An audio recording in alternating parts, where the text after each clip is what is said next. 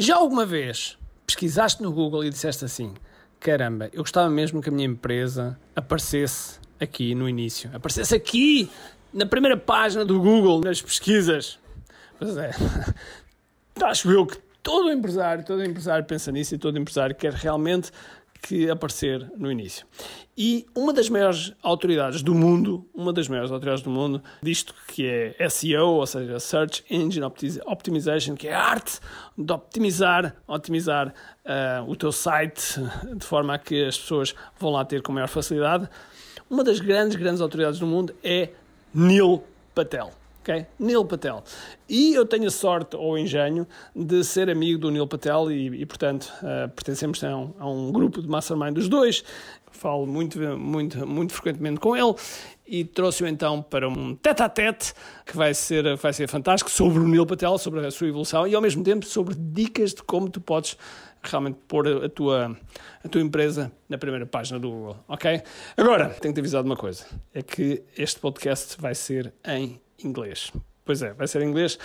Porquê? Porque realmente uh, é a língua dele e não conseguimos meter legendas. No entanto, se quiseres ver a entrevista e, e teres as legendas, terás depois um vídeo no, no nosso canal de YouTube, vá lá e subscreve, onde tens acesso às legendas e assim podes acompanhar de uma forma mais eficaz. No entanto, se gostas de podcasts e se percebes inglês, aqui é o momento, ok? Portanto, vamos embora e vamos ouvir Neil Patel. Todos os dias o empreendedor tem de efetuar três vendas: a venda a si mesmo, a venda à sua equipa e a venda ao cliente. Para que isto aconteça com a maior eficácia possível, precisamos de algo muito forte: marketing.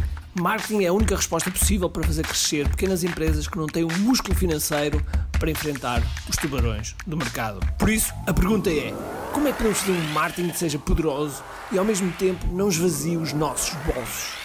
O meu nome é Ricardo Teixeira, sou empreendedor há mais de duas décadas e um apaixonado por marketing. Todas as semanas procurei partilhar estratégias e táticas de marketing que procurem responder a esta pergunta. Bem-vindo ao QI Marketing Secrets. Neil, thank you very much for being here. Uh, it's really awesome to to have you. Um, it's it's like I've been following you. I don't know since 2009, eight, something around that. And it's funny how um, we we see someone and a couple of years later we we are friends of that person. Yeah. Well thank you for having me. Um, i'm honored and uh, yeah you got an amazing community as well. Thank you. And so um, so by the way neil and eric they have a podcast um, Marketing School which i i say to everyone that you should listen okay? It's really really good and um, so you know go to your podcast and check it out. And uh, so how, what's the frequency that you that you release the the episodes? Daily. Daily? Daily. Wow. every single day. That's amazing. Daily. And, and you have been did, did you test uh, before being daily or or it was uh, no we started with daily from the beginning and we batch record. So we'll do like 10 episodes at a time so we don't really have to record each day. That's amazing. That's that's super cool. Yeah and, and you do it in a, in a very interesting way which is live. And also you can grab yeah. some questions. I love i love the the idea. So um okay let's let's go back because people think that you know success come easy. Um of course we, we we're going to talk marketing because i love marketing uh, and and uh, it's a common passion but um I know that we we have similar stories about you know being ruled and growing and all that stuff, and I, I would like to go from there. So Neil, first of all, where were you born, and how was your childhood? Sure. So I was born in London, England. And when I was a little kid, a baby, my parents moved to Orange County, California. My mom wanted warmer weather. You know, everyone believes the grass is greener on the other side. So she's just like, life is better in California than you know, the then London, let's move. Eventually, my dad said, okay, let's move. And they went to the United States. Uh, I grew up there. Uh, we first moved into low income housing and we were able to get apartment complex, uh, you know, government subsidy, uh, low income housing. And from there, eventually, you know, I know my parents never had tons of money, uh, but they had decent jobs, and eventually they made enough to buy a house and send my sister and I to a normal public school, and you know, eventually went to college, and then the rest is off to the races. Wow! Did you did you study uh, computer science, uh, marketing? What did you what exactly did you study? So I first started off by studying computer science because I'm like, I want to be in the computer space, the internet space. And then every single computer class had a lab. So I was like, wait, I had to be in school twice as long. And I'm like, no, thank you. So I switched my majors to marketing.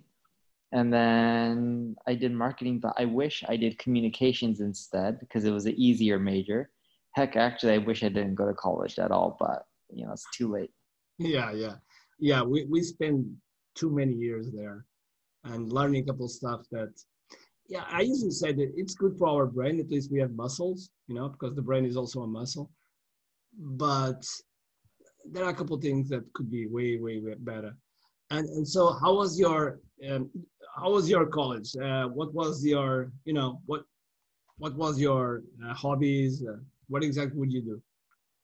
I was I commuted to college, so I lived in my parents' house. I would drive to college and drive back home, and um, yeah, I just I, I I didn't really get much value out of it. I had no hobbies. I didn't stick around school. I didn't network with people. I would just go back home after my classes were over. And how did the, the marketing show up in your life? So I was doing marketing before college. When I was 16, I started my first business and it was a job board or 15 and a half 16 somewhere around there i started a job board and i was trying to find a job online. I couldn't find one so i'm like let me just create a job website to help other people because i can't find a job. So that's how i got started. And i popped up the website paid some people to help me out and then all of a sudden no one was coming to my website. And i learned at that point you had to do something called marketing. I thought people just come to your website. I was so naive. And uh, it's funny because a lot of entrepreneurs still think like that, right? Yeah. Like, open a website and they, they will come. Yeah, and it, it, it, it never happens that way. No one just comes. So then I paid some company helping me to do marketing. I didn't have a big budget. Uh, I didn't get good results. So I had to learn it on my own. And I got good at it. I still made no money from my website, but I got good at it. And then from there, uh, I, I, was uh, decently smart enough to go to college early on. So I was doing high school, you know, mm-hmm. when you're 15, 16, 17, uh, non college, so pre college. And then I also took nighttime college classes. So I started early. And my first class at 16 was speech and 101, where you just had to give like a speech on anything. Me being a nerd, I gave a speech on how Google works and how to do SEO because I was doing it for my own website. This this was like uh, what was the year? Because it was like the beginning of Google, right? Almost. Not the beginning of it, but yeah, early stages. They weren't even a publicly traded company at this time. Yeah. It was a long, long time ago. You're talking about 2002, 2001. One, yeah, around that, yeah. Yeah, 2000. it sounds around 2001. So it was a long time ago if you think about it and I remember someone in there is just like, hey, we would love to hire you. He's just like, I work at a company, they do this, they're looking for someone.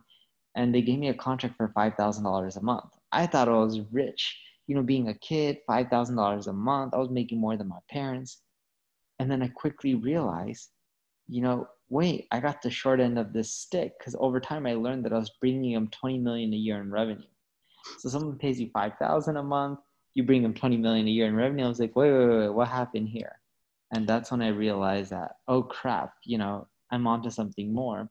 And I really realized that when the owner of the company, he has a son, and his son owned the ad agency. And his son introduced me to a lot of other companies, and my income shot up to around 20 grand a month. And that's how I started off.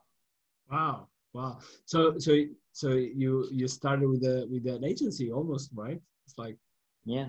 That's amazing. That's amazing. And uh, and from there, how did you how did you learn? Did you did you study someone? Did you follow someone, or did you just learn by yourself?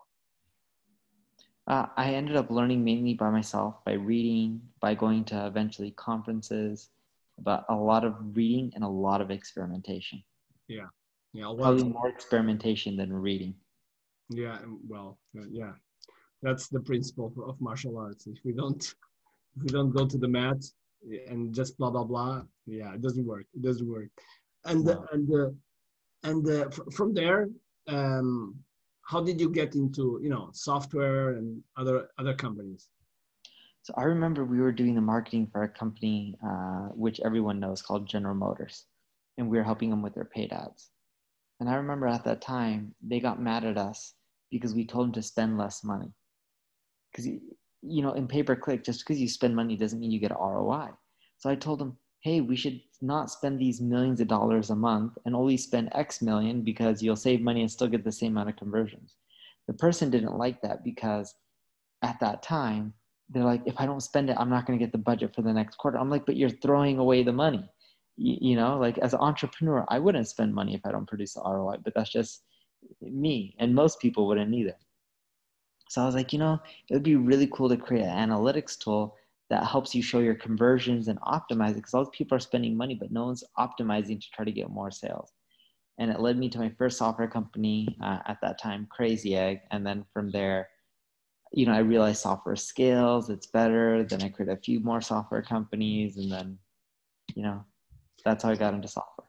And that's that's the the you know one of the lessons I think we we I could extract from from what you are doing is the um, how can you not lose focus of what you are doing? And at the same time you have like different business. Even though the business you know complement each other um, how do you spend your time uh, how you you know manage that? I, I don't manage them. I have a ceo who runs every single company. I don't run any of them so but but how do you get feedback? Like quarterly what exactly? No no no no daily.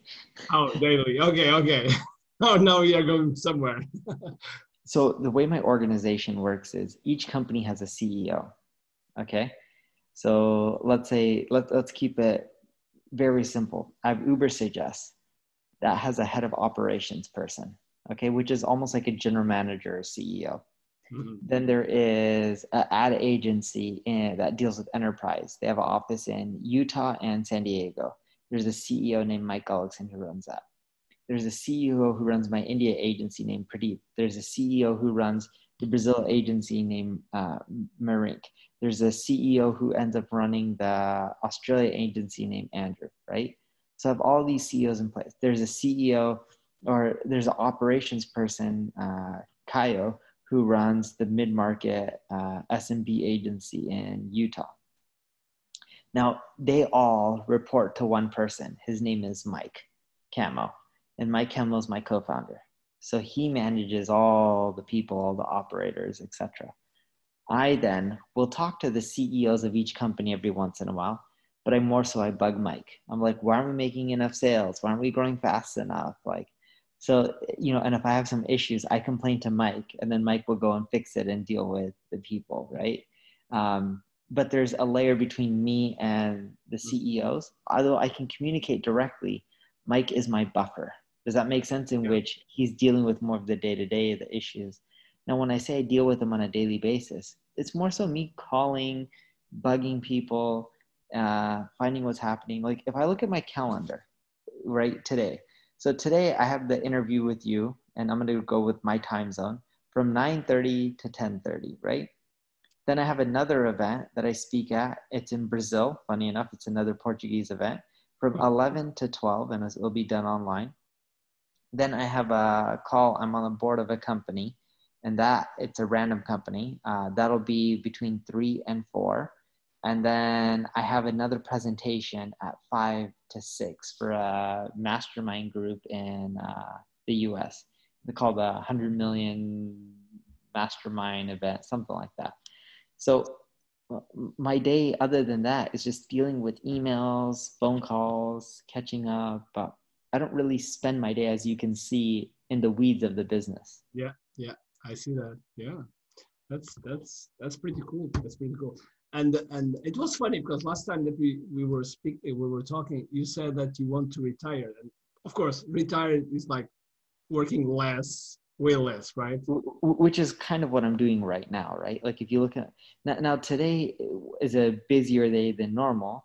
Uh, if I look at tomorrow, I have an event from 9 to 10 for ManyChat that I have to record. Then I have a call from 10 to 11 with my CRO team just to go over what they're doing. I like being part of the CRO calls, and that's every Friday just because I love CRO. Uh, and then someone put this call in between 4 to 4.20, and I have no idea uh, what, what you're going to talk about. yeah, but but that's Friday. And then if I look at yesterday, I had an interview with Business Insider at 8 a.m.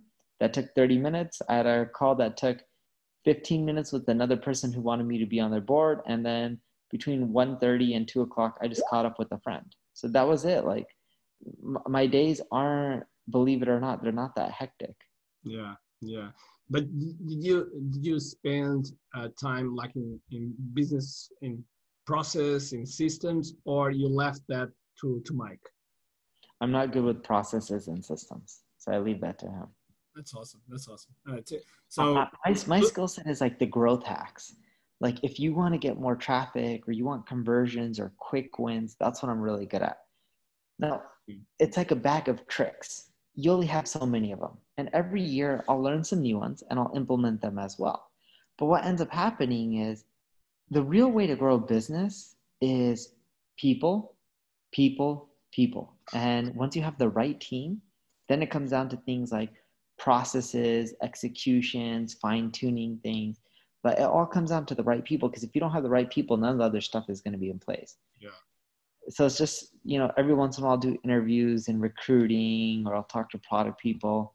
But in addition to my calendar being this empty, I do find time to keep myself busy. Like today, I already had three calls with other people. And I was just checking in. I'm like, why wasn't this fixed? Why is the product not loading faster? You know, why does it take 10 seconds for my pricing page to load? Like, I'll nitpick little things because they need to be done, and I'll spend my time in places that I want to for the day. Yeah. So, um, what are the things that you like the most? Uh, you said already growth hacking, but if you if you go like micro, what exactly you like the most? Like, do you like playing with the SEO of the of your website? You like to do the split testing? What, what exactly you like the most? So the SEO, I used to love it so much more than I do now, but I know like the back of my hand so well, right? Um, hopefully I always will, but I know like the back of my hand so well that it just comes down to execution and we already have the process so fine tuned that I don't spend a ton of time on that. Where I love spending time is beating my competition. How can I win? So strategy. So for example, I want to go after MailChimp. MailChimp is what, like a seven to ten billion dollar company. And I was like, you know what would be really cool? Just giving away their product for free and just crushing them by just giving it 100% away for free. So, like, I'm working on releasing a free email tool that does marketing automation, drip sequences, landing pages, email collection, 100% free, unlimited contacts, unlimited sends, 100% free. Wow. That, right? that crushed the market. Wow. It would crush the market and then do it in all languages, get a lot of people like you saying, hey, you probably have big groups, tell them they can have it 100% free. And at the beginning, do it exclusive and just invite people who I know aren't going to spam and abuse the system, and then eventually just open it up and say it's free, no expenses, don't pay. Yeah, and once people are hooked in, inside, it's difficult to get out. So, correct. Yeah. Wow, I like that. I like that idea. so, yeah, that, yeah, yeah. That, that's where I like spending my time because I look at some of these players. They're spending fifty dollars a click on ads to get more signups. I'm like, it's just cheaper to give away the product for free it makes sense. Yeah, it makes total sense. Um, so so so so one of one of the things that you like in your head is like playing games. Like you like to be challenged, and then that's interesting. That's yeah. interesting. We, we, we like we, I have a couple of friends where we make bets also like who is ever going to have the, the biggest launch or and it's only for fun because our yeah. bets are like one buck or a bottle of something that we don't drink or paying five thousand dollars to a, a, a, charity company or something like that. So yeah, I like that. I like that. So you mentioned about SEO, like you know, like the back the back of your head. And so, what would, would be like, you know, five things that the if the entrepreneurs have a website, they have to be aware. The, the first thing that most people don't do is they don't update their content. So the pages that you want to continually rank well, you got to continually update them. If you update them once a week, twice a month, at least twice a month for the main pages that you want to rank, I'm telling you, your rankings stay and perform way better in the long run than the pages you don't have to update. And I'm not just talking about like just change out an image. I'm talking about keeping the post relevant, adding new information, making it better, whatever you can constantly do. The second thing is you got to do your keyword research. And here's what I mean by that. Most people write content based on what they think people want to read. The, and when they, they base that off of what's going to cause social shares and backlinks what you'll find is the content that generally gets the social shares and backlinks isn't the content that people are searching for on Google. So you kind of have to write content that's thought leadership that gets the backlinks and the social shares. And then on the other hand, you have to write the content that Google wants to rank, like the how to's, the information, and the step by step, right? So if you do your keyword research and you're writing content on the evergreen stuff that people are searching for, in addition to the thought leadership, you'll do well. The third thing is links crush it. If you don't have links, you won't do well. But it's hard to build links. You don't want to buy them, break Google's guidelines, or do anything like that. The mm-hmm. easiest way to build links is to add software to your website because people link to free software. So what you can consider doing is um, go to places like CodeCanyon and just take the free software or software that you have to buy for 10, 20, 30 dollars and they let you white label it, pop it on your website, and then release free tools that'll naturally build backlinks. The fourth thing that I always tell people, and I see this mistake happening so much people optimize SEO for Google for things like keywords, keyword density, links, which is a good point. Like, sure, keywords do matter, links do matter, but Google also has user signals, user metrics. Are people bouncing away from the page? Are they clicking on your headline? Is your click through rate better than the others? So think about A B testing, but A B testing for SEO and making your user experience constantly better, including optimizing your title tags. Now, if you do that, what you'll find is your traffic goes up over time because your user metrics, it doesn't shoot up, but it slowly climbs. The fifth thing that I always tell people is look, it doesn't matter how much SEO you do, how good at marketing you are, your traffic is going to go up and down. There's algorithm changes. There's a bit more than eight algorithm changes per day on average, which is a lot and the major ones can affect your traffic in a good way or a negative way. And over time, if you do the right things, you should do better over time. But what I always tell people is, is go look at every time there's big swings in your traffic, go look at the pages that have lost their traffic, not the pages that have gained, but the pages that have lost their traffic and re-update them, make them better, look at what keywords you're not focusing on, go search for the competitors who are in the top 10, see how their pages are better, and update yours to be better than your competition. Hmm, interesting. So you, you mentioned about the, a mistake that sometimes people do. So what would be like the biggest mistake people usually do? The biggest mistake people end up making is they only just well, actually, it, it, depends on the business. There's not necessarily one, but if I had to pick one, the biggest mistake people do is they don't update their content. Out of everything, I think I see people writing content and they'll just crank out thousands of articles or build a ton of links, but they stop building the links. They stop updating the content. Uh, they don't have that forward momentum. It's just like there's a billion websites on the internet, over a billion. Actually, there's over a billion blogs. And when you think about that, that's roughly one blog for every seven people. We don't need more websites. We already have a ton of content. The issue that we're facing is not too many people are continuing adapting and making things better. Hmm. I see. I see. So, um, but you, you, you mentioned it was interesting because you mentioned that traffic go up and down. So it's a little bit like investing.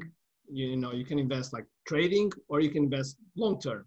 If you go long term, and if you invest like index and you know those kind of things, goes up and down, but in the long term they go up. And so spot on. I had a friend the other day. who I had a phone call with yesterday, and he was telling me, you know, he pulled out of the stock market, it's too high. And he's in his 40s. And I was just like, you know, do you believe Amazon's going to be five, ten times bigger in the future? And he's just like, yeah. I'm like, they're growing 20% year over year. This is before COVID. After COVID, they've been growing faster. But let's imagine the numbers were pre COVID because they're going to go back to normal.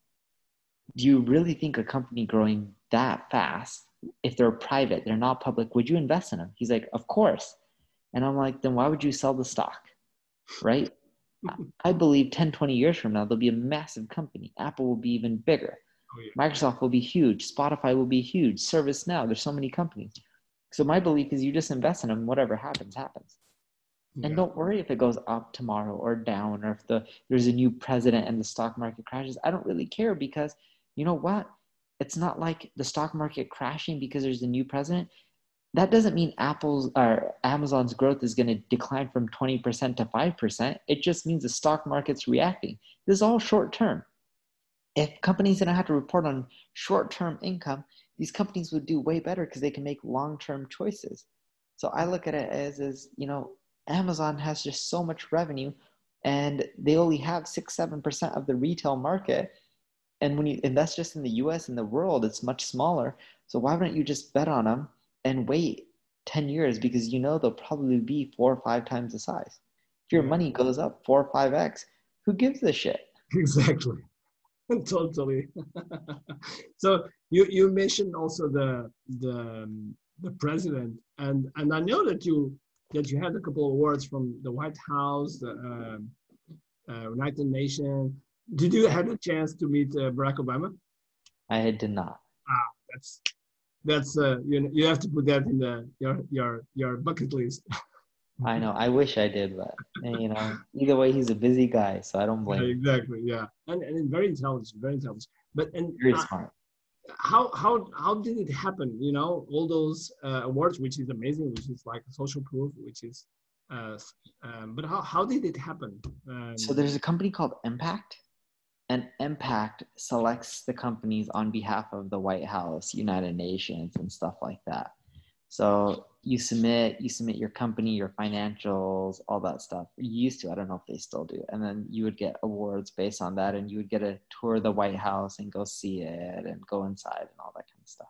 Wow that's cool that's cool. Okay now um let's play a, little game. I, I say an expression and you tell me what exactly comes to your to your mind when I say this expression. Okay, are you ready? Okay. Yeah. okay. Uh, landing page. Optimization. Uh, split test. A/B testing. That's all I'm thinking. Okay. Funnel. Conversion rate optimization. Uh, traffic. SEO. Uh, family. Uh, walking. I always walk with my family every day uh, retiring? Watching Netflix a lot more. I like that. Digital product. Uh, printing cash, email lists, ATMs, you know, like I think digital products are amazing. That's actually one of my weaknesses. You know, I sell no digital products. Yeah, I was impressed by that. I was like, why Neil is not selling a lot of digital products. I was really impressed. One day, what I need to do is I need to partner with someone and just have them run all of the digital marketing products and start selling. Yeah, because you you could sell them tons of that with your with your authority. It's like would be easy cash, for sure. Maybe a million dollars a year. Oh, more, more. Million dollars. It's it's it's a launch. That's it. You know. Hmm. So if you do six launch, it's six million uh, but I think you could do easily four or five million, easily. A year. A launch. Oh, a launch. in one launch. Yes, in one launch. I did a launch once and it did a million dollars from the launch. so you, so you did one. now imagine you did one. Usually, what happens with launch is they they they compound. And oh, so it doesn't go backwards. They do better and better. They get better and better if of course if you are smart to improve and tune and not doing a lot of stuff at the same time but if you tune just one thing and one thing there it compounds you know? I didn't ever ever ever a launch that goes down. It can go down you know like imagine that with the with pandemic everything went up, but um, imagine like okay the the Trump the elections when Trump was elected, you know because all the noise was on that, and so a couple launch they, they went down, but not much, you know, not much. I have a friend, his name is Stu McLaren. He sends uh, he sells um, product called Tribe. I love the name Tribe. So he's a guy that uh, knows from in and out, like you with SEO, he knows a lot about memberships. A lot, a lot. He's like the guru of the gurus of memberships. And he had a launch of $9 million in four days. So I'm assuming a lot of affiliates. And not, not many, not many. And most of his affiliates are his students. So, because those are the best affiliates because they got results. So if they got results, they can share their story. If they can share their story, bam. And so, so I, I think you could do easily five million each launch, easily. And I'm, I'm not, and I'm, I think I'm saying, like for example, Ryan Levesque. Ryan Levesque did a launch right now of uh, four million. Four million. But he probably had affiliates help him out. He had affiliates. Okay, he had affiliates. Yes, but um, you know, because you, you know a lot of traffic, most of these JV launches, they don't invest in, in, in traffic. So they invest in the relationships with JVs.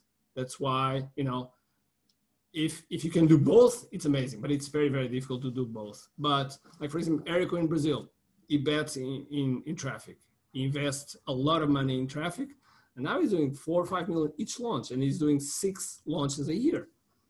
So now he's doing five million million dollars or reais. No, no, five million in dollars. it's it's around al- almost twenty million reais. So per launch. Per launch, yeah. That's amazing. It is amazing. It's like it's it's it's growing a lot. It's growing a lot, and so and uh, and, and so we like for example in the last I don't know four launches we did 300k and then four and five and now almost we are reaching almost a million. And we are in a very small country. It's not like english. Your audience is much smaller. It's not portugal and brazil because this is like two different language um, it's almost like two different cultures two different you know it's it's very difficult. Uh, for us to sell in, in brazil it's easier to brazil sell in portugal than portugal to sell in brazil. So yeah. so yeah if you do launches you know uh, i'll be happy to to to, to help in anything, but uh, I, I think you would crush in with that for sure. Um, okay, last word, Portugal. Portugal, I think of you. okay, good call. do, you, do you follow do you follow soccer or something like that? Like you know Cristiano Ronaldo, those those. No. You know you know the name. I do. Yeah, you know the name because the guy has has a mindset like you know like us you know we we like to be the best what what we do and um, and uh, where did you where did you start to get that kind of mindset you know being the best being as good as as the best uh, what you can do and I'll, it's not being the best it's winning. I don't know why. I'm just addicted to winning. Yeah, uh, and like, whatever it takes to win but I, I see it as a game. Yeah, but it, but it's funny because you see winning, but uh, the thing that I admire you is because you do it in an honesty way, not you know, not sneaky, not you know, yeah. playing schemes around you know on the backstage. Um, I think that's really important, and the audience can see that. Uh, I try.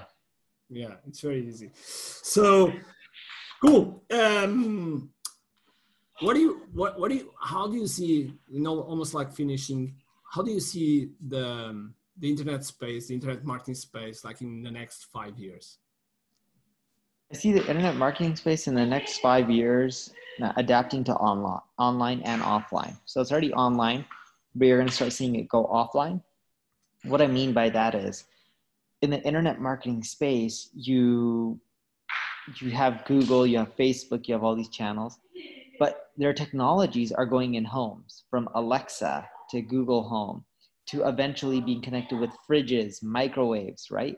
If you're selling consumer products like milk, a fridge will eventually be able to order your groceries for you automatically with AI. How can you make sure they're ordering your product instead of someone else's? So I see digital marketing or internet marketing pretty much colliding with offline marketing. Wow, I like that idea. Do you see also the voice increasing? Um, well, in the in the U.S., fifty percent of searches are already voice search, over fifty. That's a lot. That's a lot. In Europe, I don't I don't think it's so high, but that's that's really amazing. Wow. And what what about um, how do you see also these these companies that you were talking about? You know, Amazon, Apple, Microsoft, Google. Um, do you have any insight on that?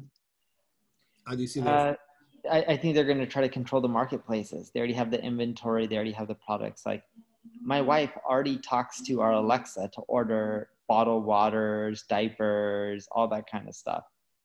And it comes. It's like so much more convenient. You don't even need a phone or you don't even need a computer. That's amazing.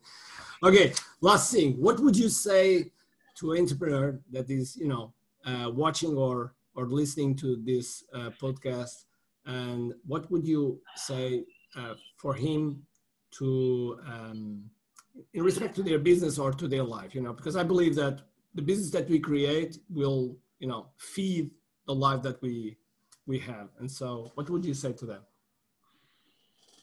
repeat the question. I want to make sure I got it right. Yeah, yeah. So, what what would you say to the entrepreneur that is listening or watching this this podcast um, to to grow their business or you know grow their business in a way that doesn't destroy their life you know because i believe that the, the life that we want is fed by the business that we create as an entrepreneur I, I would say is if you're trying to grow and succeed the first thing is to pick something that you love if you don't love it it's going to disrupt your life you're going to hate it you're going to be miserable but the moment you do something you love you won't see it as work You'll figure out how to make time for it. You'll figure out how to still make time for family and everything else, and you'll be happy. And then I know you asked for one thing, but I'll give you a second thing. And the second thing is consistency. Uh, you have to be persistent and keep doing it for a long time because if you're not consistent, you're not continually pushing forward for a long time, it won't work out. No one's an overnight success. It really does happen over time. Even when people do launches, they're not overnight success and they don't just do a million dollar launch. You have to work your way up. It's a lot of hard work. It's never that easy. And and uh, yeah, that, that that's amazing. That's amazing. And just speaking that, I I, I cannot resist. Uh, have you ever had a, um, um, I don't like to say failure. I, I, I like to say a learning moment, a learning moment that helped you to you know what was your learning moment that helped you to to see that that thing that you were talking about consistency all that stuff? The, the learning moment was more so experience in which i saw over time i started doing better and better and it was just a really long grind. I always tell people it takes three years to see traction five years you can start building a good sized business awesome Neil, thank you very much uh, once again. I'm I'm I'm I'm really sad that you cannot come to Portugal. That's the thing. I, I would have came if you had a event. I would have flown over there just for fun. No, but that's that is is in the list. Okay, once this like COVID thing and the trips can you know, yep, uh, can come again. It's in the list. You have to come to Portugal because you're gonna love it. Have you ever been in Portugal? I have. Yeah, you, you just uh, you, you, told me that you just went to Lisbon and that's it. Like yeah. very fast, right? Yep. Yeah. You, you, know, I'll I'll show you around. okay. Thank you very much, Neil, again. And uh, and and guys, okay. So I'm gonna switch for Portuguese right now. ok, pessoal. Uh, foi mais uma vez o uh, Neil Patel. Uh, nós vamos ter, como é óbvio, vamos ter isto traduzido e, e tudo com, com legendas um, com os nossos subtitles, não se preocupem, mas uh, o Neil é realmente uma pessoa que vale a pena seguir. Sigam o Neil, uh, neilpatel.com. Uh, uh, Neil Patel in, in, Instagram is also, also the same. Neil Patel. Yeah. Yeah. Neil Patel in Instagram, you know, uh, sigam, sigam porque é uma pessoa que vocês têm que seguir, ok? Fica assim combinado. Então vá, espero que tenham um grande, grande dia cheio de força e energia e acima de tudo, comente aqui. Obrigado, pessoal.